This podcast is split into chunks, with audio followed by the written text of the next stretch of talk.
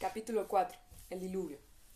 Antes de la revolución cognitiva, los humanos de todas las especies vivían exclusivamente en el continente afroasiático. Es cierto que habían colonizado unas pocas islas nadando cortos trechos de agua o cruzándolos con almadías improvisadas. Flores, por ejemplo, fue colonizada muy pronto, hace 850.000 años, pero fueron incapaces de aventurarse en mar abierto, y ninguno llegó a América, Australia o a islas remotas como Madagascar, Nueva Zelanda y Hawái. La barrera que constituía el mar impidió no solo a los humanos, sino también a otros muchos animales afroasiáticos alcanzar este mundo exterior, entre comillas. Como resultado, los organismos de las tierras distantes como Australia y Madagascar evolucionaron en aislamiento durante millones y millones de años, adoptando formas y naturalezas muy diferentes de las de sus parientes afroasiáticos. El planeta Tierra estaba dividido en varios ecosistemas distintos, cada uno de ellos constituido por un conjunto único de animales y plantas. Sin embargo, Homo sapiens estaba a punto de poner punto final a esta exuberancia biológica. A raíz de la revolución cognitiva, los sapiens adquirieron la tecnología, las habilidades de organización y quizá incluso la visión necesaria para salir de Afroasia y colonizar el mundo exterior. Su primer logro fue la colonización de Australia, hace unos 45.000 años. Los expertos tienen dificultades para explicar esta hazaña. Con el fin de alcanzar Australia, los humanos tuvieron que cruzar varios brazos de mar, algunos de más de 100 kilómetros de ancho, y al llegar tuvieron que adaptarse casi de la noche a la mañana a un ecosistema completamente nuevo.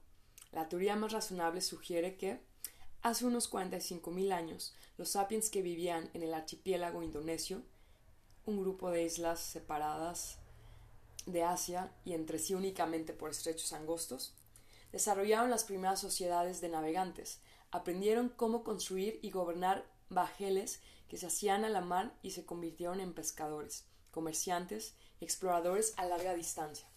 Esto habría producido una transformación sin precedentes en las capacidades y estilos de vida humanos.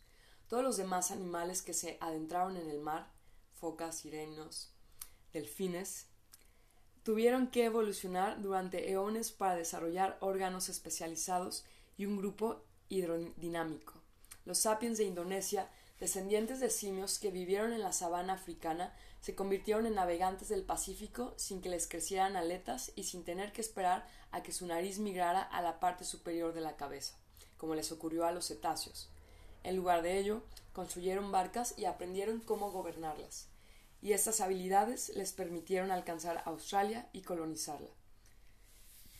Es cierto que los arqueólogos todavía no han desenterrado balsas, remos o aldeas de pescadores que se remonten a hace 45.000 años, serán difíciles de descubrir porque el nivel del mar ha subido y ha sumergido la antigua línea de costa de Indonesia bajo 100 metros de océano.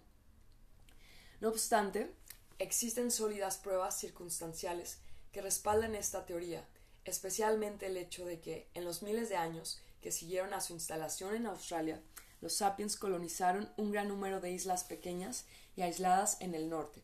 Algunas, como Buca y Manus, estaban separadas de la tierra más próxima por 200 kilómetros de aguas abiertas. Es difícil creer que alguien hubiera alcanzado y colonizado Manus, sin embarcaciones complejas y habilidades de navegación. Tal como se ha mencionado anteriormente, existen asimismo pruebas fehacientes de comercio marítimo regular entre algunas de dichas islas como Nueva Irlanda y Nueva Bretaña. El viaje de los primeros humanos a Australia es uno de los acontecimientos más importantes de la historia, al menos tan importante como el viaje de Colón a América o la expedición del Apolo 11 a la Luna. Fue la primera vez que un humano consiguió abandonar el sistema ecológico afroasiático. En realidad, la primera vez que fue un mamífero terrestre grande había conseguido cruzar desde Afroasia a Australia. De mayor importancia todavía fue que los pioneros humanos hicieron en este nuevo mundo el momento en el que el primer cazador recolector pisó una playa australiana fue el momento en el que el Homo sapiens ascendió el peldaño más alto en la cadena alimentaria en un continente concreto y a partir de entonces se convirtió en la especie más mortífera en los anales del planeta Tierra. Hasta entonces, los humanos habían mostrado algunas adaptaciones y comportamientos innovadores, pero su efecto en su ambiente había sido insignificante. Habían demostrado un éxito notable a la hora de desplazarse y adaptarse a diversos hábitats, pero lo hicieron sin cambiar drásticamente dichos hábitats. Los colonizadores de Australia, o de manera más precisa, sus conquistadores, no solo se adaptaron, sino que transformaron el ecosistema australiano hasta dejarlo irreconocible. La primera huella humana en una playa arenosa australiana fue inmediatamente borrada por las olas. Pero cuando los invasores avanzaron tierra adentro, dejaron tras de sí una huella diferente, una huella que jamás se borraría. A medida que se adentraban en el continente, encontraron un extraño universo de animales desconocidos, que incluían un canguro de dos metros y doscientos kilogramos, y un león marsupial, tan grande como un tigre actual, el mayor depredador del continente. En los árboles forrajeaban koalas demasiado grandes para acariciarlos, en las llanuras corrían aves ápteras que tenían el doble del tamaño de los avestruces. Bajo la maleza se deslizaban lagartos de aspecto de dragón y serpientes de cinco metros de largo. El gigantesco diprotodonte, un ombat de 2.5 toneladas, vagaba por los bosques.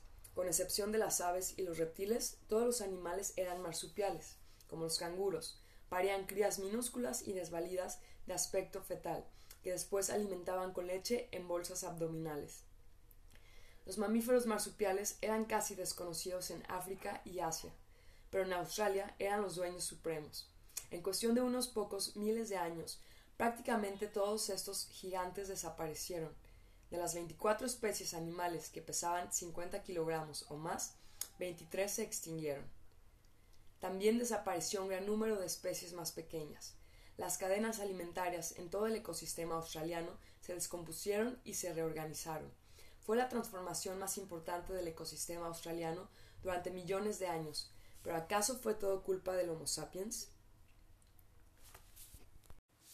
Culpable de los cargos imputados. Algunos estudiosos intentan exonerar a nuestra especie cargando las culpas a los caprichos del clima, el chivo expiatorio habitual en tales casos.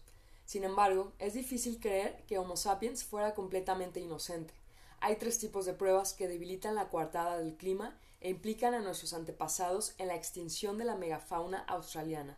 En primer lugar, aunque el clima de Australia cambió hace unos 45.000 años, esto no supuso ningún trastorno notable, es difícil creer que únicamente unas nuevas pautas meteorológicas pudieron haber causado una extinción tan generalizada. Hoy en día es común explicarlo todo como resultado del cambio climático, pero lo cierto es que el clima de la Tierra nunca descansa, se halla en un flujo constante. Así pues, podemos afirmar que todos los acontecimientos de la historia tuvieron lugar con algún cambio climático de fondo. En particular, nuestro planeta ha experimentado numerosos ciclos de enfriamiento y calentamiento. Durante el último millón de años ha habido una glaciación cada 100.000 años en promedio. La última tuvo lugar desde hace unos 75.000 años hasta hace 15.000 años.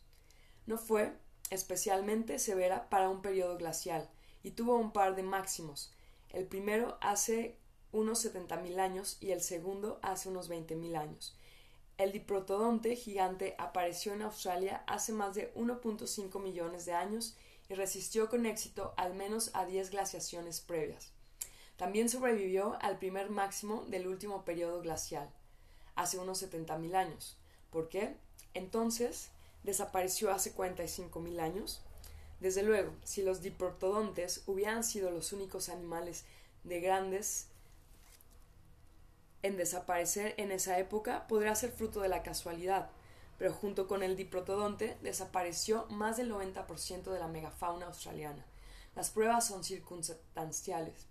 Si bien resulta difícil imaginar que los sapiens, solo por coincidencia, llegaron a Australia en el momento preciso en que todos estos animales caían muertos por el frío, en segundo lugar, cuando el cambio climático causa extinciones en masa, los organismos marinos suelen verse tan afectados como los terrestres. Sin embargo, no existe evidencia alguna de ninguna desaparición significativa de la fauna oceánica hace 45.000 años.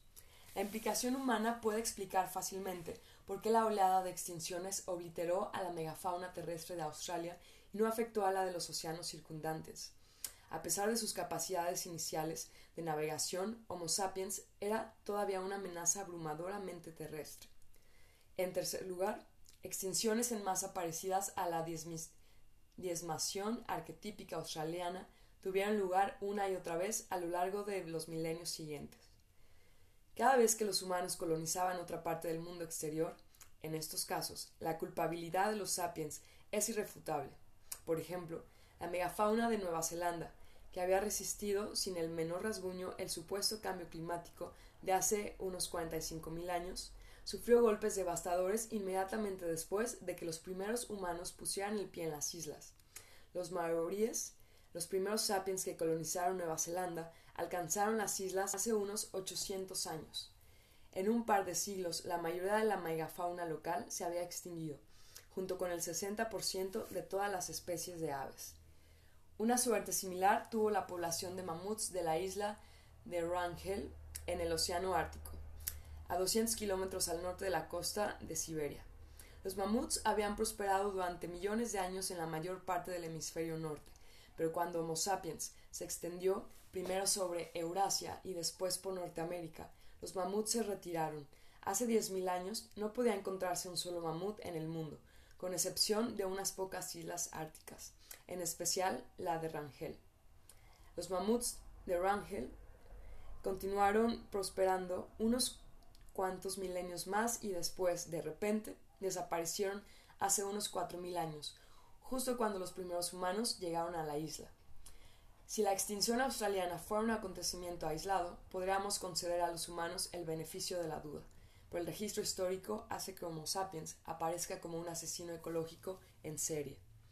Todo lo que los colonizadores de Australia tenían a su disposición era tecnología de la edad de piedra. ¿Cómo pudieron causar un desastre, cómo pudieron causar un desastre ecológico? Hay tres explicaciones que encajan muy bien. Los animales grandes, las principales víctimas de la extinción australiana, se reproducen lentamente. La preñez es prolongada, las crías por parto son pocas y hay largos intervalos entre el embarazo y otro embarazo. En consecuencia, si los humanos eliminaban, aunque solo fuera un diprotodonte cada pocos meses, esto era suficiente para hacer que las muertes de diprotodontes superaran a los nacimientos. Al cabo de unos pocos miles de años, moriría el último y solitario diprotodonte, y con él toda su especie. De hecho, y a pesar de su tamaño, tal vez los diprotodontes y los otros animales gigantes de Australia no habrían sido tan difíciles de cazar porque sus asaltantes de dos patas los habrían pillado totalmente desprevenidos. Varias especies humanas habían estado vagando y evolucionando en Afroasia durante dos millones de años. Perfeccionaron lentamente sus habilidades de caza y empezaron a ir tras los animales grandes hace unos cuatrocientos mil años. Las grandes bestias de África y Asia comprendieron gradualmente que pretendían, qué pretendían los humanos y aprendieron a evitarlos. Cuando el nuevo megadepredador, Homo sapiens, apareció en la escena afroasiática, los grandes animales ya, habían, ya sabían mantenerse a distancia de animales que se parecían a él. En cambio, los gigantes australianos no tuvieron tiempo de aprender a huir. Los humanos no tienen un aspecto particularmente peligroso, no poseen dientes largos ni afilados ni un cuerpo musculoso y elástico. De modo que cuando un diprotodonte, el mayor marsupial que haya poblado la tierra, fijó la vista por primera vez en este simio de aspecto endeble, le dedicó una mirada y después continuó masticando hojas. Estos animales tenían que desarrollar el miedo a los humanos, pero antes de que pudieran hacerlo ya habían desaparecido. La segunda explicación es que, cuando los sapiens llegaron a Australia, ya dominaban la agricultura del fuego. Enfrentados a un ambiente extraño y amenazador, incendiaban deliberadamente vastas áreas de malezas infranqueables y bosques densos para crear praderas abiertas que entonces atraían a animales que se podían cazar con más facilidad y que eran más adecuadas a sus necesidades. De esta manera cambiaron completamente la ecología de grandes partes de Australia en unos pocos milenios.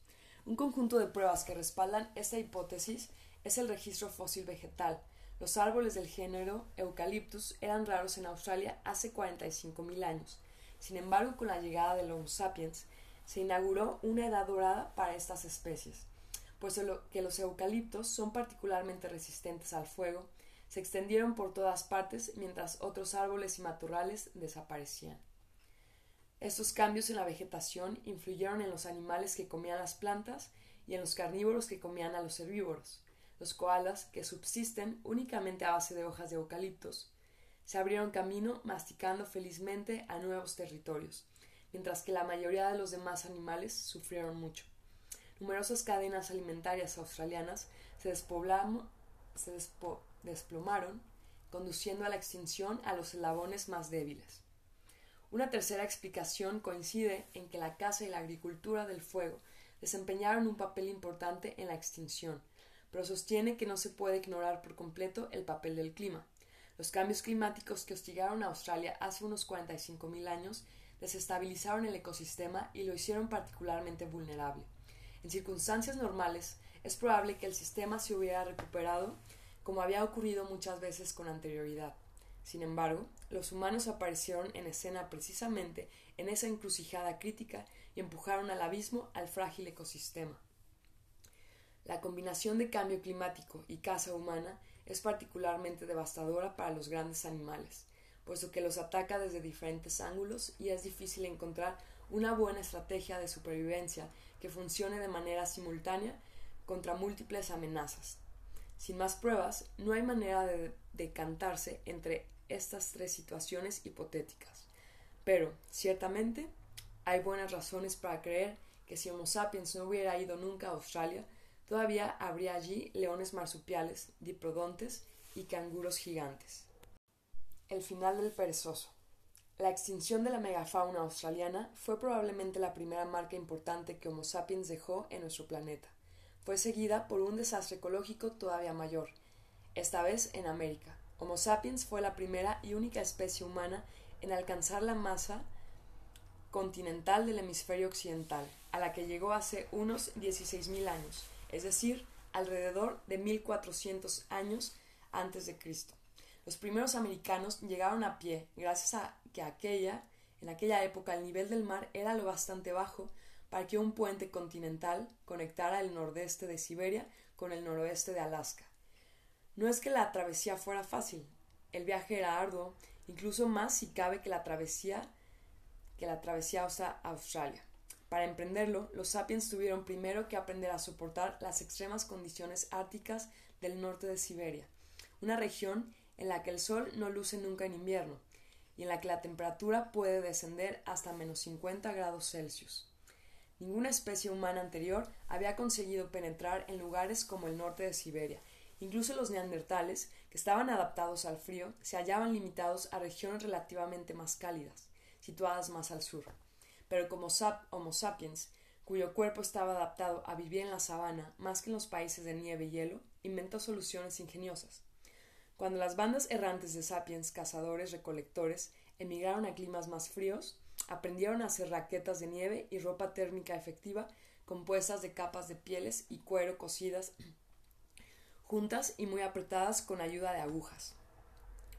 Desarrollaron nuevas armas y elaboradas técnicas de caza que les permitieron rastrear y matar a mamuts y a otros animales grandes del lejano norte. A medida que sus ropajes térmicos y sus técnicas de caza mejoraban, los sapiens se atrevieron a adentrarse cada vez más profundamente en las regiones heladas. Y al tiempo que se desplazaban hacia el norte, sus vestidos, sus estrategias de caza y otras habilidades de supervivencia continuaron mejorando. Pero, ¿por qué se molestaron? ¿Por qué desterrarse a Siberia voluntariamente? Quizá algunas bandas fueron empujadas hacia el norte por guerras, presiones demográficas o desastres naturales, aunque también había razones positivas para ir. Una de ellas era la proteína animal.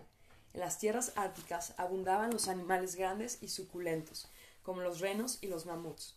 Cada mamut era una fuente de una enorme cantidad de carne, que dadas las bajas temperaturas incluso podía congelarse para su uso posterior. Gustosa grasa, piel caliente y valioso marfil, tal como lo atestiguan los hallazgos de Sungir, los cazadores de mamuts no solo sobrevivieron en el helado norte, sino que prosperaron. A medida que pasaba el tiempo, las bandas se extendieron por todas partes. persiguiendo a mamuts, mastodontes, rinocerontes y renos. Hacia 1400 a.C., la cacería llevó a algunos de ellos desde el nordeste de Siberia a Alaska. Desde luego, no sabían que estaban descubriendo un nuevo mundo. Tanto para los mamuts como para los hombres, Alaska era una mera extensión de Siberia. Al principio los glaciares bloqueaban el camino desde Alaska al resto de América, lo que quizá solo permitía que no más de unos pocos pioneros aislados investigaran las tierras situadas más al sur. Sin embargo, hacia 1200 a.C., el calentamiento global fundió el hielo y abrió un paso más fácil. Utilizando el nuevo corredor, la gente se desplazó hacia el sur en masa, extendiéndose por todo el continente. Aunque originalmente se habían adaptado a cazar animales grandes en el Ártico, pronto se ajustaron a una sorprendente variedad de climas y ecosistemas. Los descendientes de los siberianos se instalaron en los densos bosques del este de los Estados Unidos, los pantanos del delta del Mississippi, los desiertos de México y las húmedas junglas de América Central. Algunos establecieron su hogar en la cuenca del Amazonas. Otros echaron raíces en los valles de las montañas andinas o en las pampas abiertas de Argentina. Todo esto ocurrió en solo unos dos milenios, hacia mil antes de Cristo. Los humanos ya habitaban en el punto más meridional de América, la isla de Tierra de Fuego, en la punta austral del continente. El Blitzkrieg humano a través de América atestigua el ingenio incomparable y la adaptabilidad sin paragón de Homo sapiens. Ningún otro animal se había desplazado nunca a una variedad tan enorme de hábitats radicalmente distintos con tanta rapidez, utilizando en todas partes casi los mismos genes. La colonización de América por parte de los sapiens no fue en absoluto incruenta. Dejó atrás un largo reguero de víctimas. La fauna americana de hace 14.000 años era mucho más rica que en la actualidad. Cuando los primeros americanos se dirigieron hacia el sur desde Alaska, hacia las llanuras de Canadá y el oeste de Estados Unidos, encontraron mamuts y mastodontes, roedores de tamaño de osos, manadas de caballos y camellos, leones de enorme tamaño y decenas de especies grandes cuyos equivalentes son hoy en día completamente desconocidos, entre ellos los temibles felinos de dientes de sable y los perezosos terrestres gigantes que pesaban hasta ocho toneladas, alcanzaban una altura de seis metros. Sudamérica albergaba un zoológico todavía más exótico de grandes mamíferos, reptiles y aves. Las Américas eran un gran laboratorio de experimentación evolutiva, un lugar en el que animales y plantas desconocidos de África y Asia habían evolucionado y medrado. Sin embargo, toda esa diversidad desapareció dos mil años después de la llegada de los sapiens. La mayoría de estas especies únicas se habían extinguido. Según estimaciones actuales, en este corto intervalo, Norteamérica perdió 34 de sus 47 géneros de mamíferos grandes y Sudamérica perdió 50 de un total de 60. Los felinos de dientes de sable, después de haber prosperado a lo largo de más de 30 millones de años, desaparecieron. Y la misma suerte corrieron los perezosos terrestres gigantes, los enormes leones, los caballos americanos nativos, los camellos americanos nativos, los roedores gigantes y los mamuts. Tras ellos, miles de especies de mamíferos, reptiles y aves de menor tamaño e incluso insectos y parásitos se extinguieron también. Cuando los mamuts desaparecieron, todas las especies de garrapatas de mamuts cayeron en el olvido. Durante décadas, paleontólogos y zoarqueólogos, personas que buscan y estudian restos animales, han estado peinando las llanuras y las montañas de las Américas en busca de huesos fosilizados de antiguos camellos y de las heces petrificadas de los perezosos terrestres gigantes. Cuando encuentran lo que buscan, los tesoros son cuidadosamente empaquetados y enviados a laboratorios, donde cada hueso y cada coprolito, el nombre técnico de los excrementos fosilizados, son estudiados y datados con meticulosidad. Una y otra vez, estos análisis arrojaron los mismos resultados. Las pelotas de excremento más frescas y los huesos de camello más recientes se remontan al periodo en el que los humanos inundaron América, es decir, aproximadamente entre, 1200, entre 12.000 y 9.000 años antes de Cristo. Solo en una región, los científicos han descubierto pelotas de excremento más recientes, en varias islas del Caribe, en particular Cuba y la Española. encontraron esas petrificadas de perezoso terrestre datadas alrededor de 5000 a.C., fecha en la que los primeros humanos consiguieron atravesar el mar Caribe y colonizar estas dos grandes islas. De nuevo, algunos estudiosos intentan exonerar al Homo sapiens y echan la culpa al cambio climático, que les obliga a plantear que, por alguna razón misteriosa, el clima de las islas caribeñas permaneció estático durante 7.000 años, mientras que el resto del hemisferio occidental se caldeó. Sin embargo, no se pueden eludir las bolas de excremento en América. Nosotros somos los culpables. No hay manera de eludir esta verdad. Aun en el caso de que hubiéramos contado con la complicidad del cambio climático, la contribución humana fue decisiva. El arca de Noé. Si sumamos las extinciones en masa en Australia y América y añadimos las extinciones a menor escala que tuvieron lugar mientras Homo sapiens se extendía por Afroasia, con la extinción de todas las demás especies humanas, y las extinciones que se produjeron cuando los antiguos cazadores recolectores colonizaron islas remotas como Cuba, la conclusión inevitable es que la primera oleada de colonización de los sapiens fue uno de los desastres ecológicos mayores y más céleres que acaeció en el reino animal. Los animales que más padecieron fueron los grandes peludos. En la época de la revolución cognitiva vivían en el planeta unos 200 géneros de animales terrestres grandes que pesaban más de 50 kilogramos. En la época de la revolución agrícola solo quedaban alrededor de 100. Homo sapiens llevó a la extinción a cerca de la mitad de las grandes bestias del planeta, mucho antes que los humanos inventaran la rueda, la escritura o la herramienta de hierro. Esta tragedia ecológica se volvió a repetir en innumerables ocasiones y a una escala menor después de la revolución agrícola. El registro arqueológico de una isla tras otra cuenta la misma triste historia. La tragedia empieza con una escena que muestra una población rica y variada de animales grandes, sin traza alguna de humanos. En la escena segunda aparecen los sapiens, de los que dan prueba un hueso humano, una punta de lanza, o quizá restos de cerámica. Sigue rápidamente la escena tercera, en la que los hombres y mujeres ocupan el centro del escenario y la mayoría de los grandes animales, junto con muchos de los más pequeños, han desaparecido.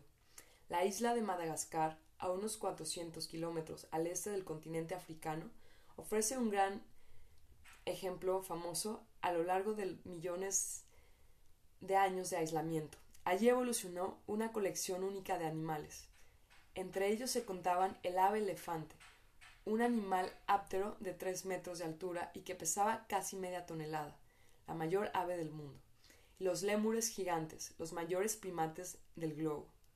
Las aves elefantes y los lémures gigantes, junto con la mayor parte de los demás animales grandes de Madagascar, desaparecieron de repente hace unos 1500 años, precisamente cuando los primeros humanos pusieron el pie en la isla.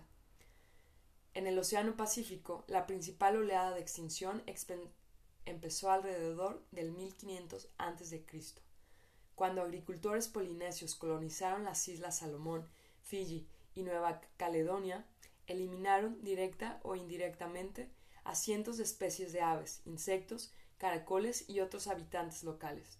Desde allí, la oleada de extinción se desplazó gradualmente hacia el este, el sur y el norte hacia el centro del Océano Pacífico, arrasando a su paso la fauna única de Samoa y Tonga, 1200 a.C., las Islas Marquesas, uno después de Cristo, las Islas de Pascua y las Islas Cook y Hawái, 500 después de Cristo, y finalmente Nueva Zelanda, 1200 después de Cristo.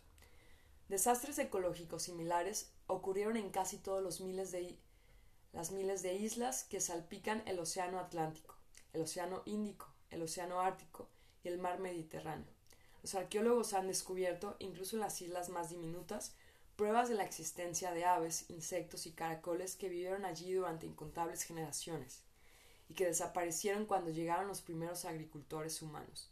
Solo unas pocas islas extremadamente remotas se libraron de la atención del hombre hasta época moderna, y estas islas mantuvieron su fauna intacta. Las Islas Galápagos para poner un ejemplo famoso, permanecieron inhabitadas por los humanos hasta el siglo XIX, por lo que preservaron su zoológico único, incluidas las tortugas gigantes, que, como los antiguos diprotodontes, no muestran temor ante los humanos. La primera oleada de extinción que acompañó a la expansión de los cazadores-recolectores fue seguida por la segunda oleada de extinción, que acompañó la expansión de los agricultores y nos proporciona una importante perspectiva sobre la tercera oleada de extinción que la actividad industrial está causando en la actualidad. No crea el lector a los ecologistas sentimentales que afirman que nuestros antepasados vivían en armonía con la naturaleza. Mucho antes de la revolución industrial, como Homo sapiens ostentaba el récord entre todos los organismos por provocar la extinción del mayor número de especies de plantas y animales, poseemos la dudosa distinción de ser la especie más mortífera en los anales de la biología. Quizás si hubiera más personas conscientes de las extinciones de la primera y la segunda oleada, se mostrarían menos indiferentes acerca de la tercera oleada, de las que forman parte. Si supiéramos cuántas especies ya hemos erradicado, podríamos estar más motivados para proteger a las que todas sobreviven. Esto es especialmente relevante para los grandes animales de los océanos. A diferencia de sus homólogos terrestres, los grandes animales marinos sufrieron relativamente poco en las revoluciones cognitiva y agrícola, pero muchos de ellos se encuentran ahora al borde de la extinción como resultado de la contaminación industrial y del uso excesivo de los recursos oceánicos por parte de los humanos. Si las cosas continúan al ritmo actual, es probable que las ballenas, tiburones, atunes y delfines sigan el mismo camino hasta el olvido que los diprotodontes, los perezosos terrestres, los mamuts, entre los grandes animales del mundo, los únicos supervivientes del diluvio humano serán los propios humanos, y los animales de granja que sirven como galeotes en el arca de Noé.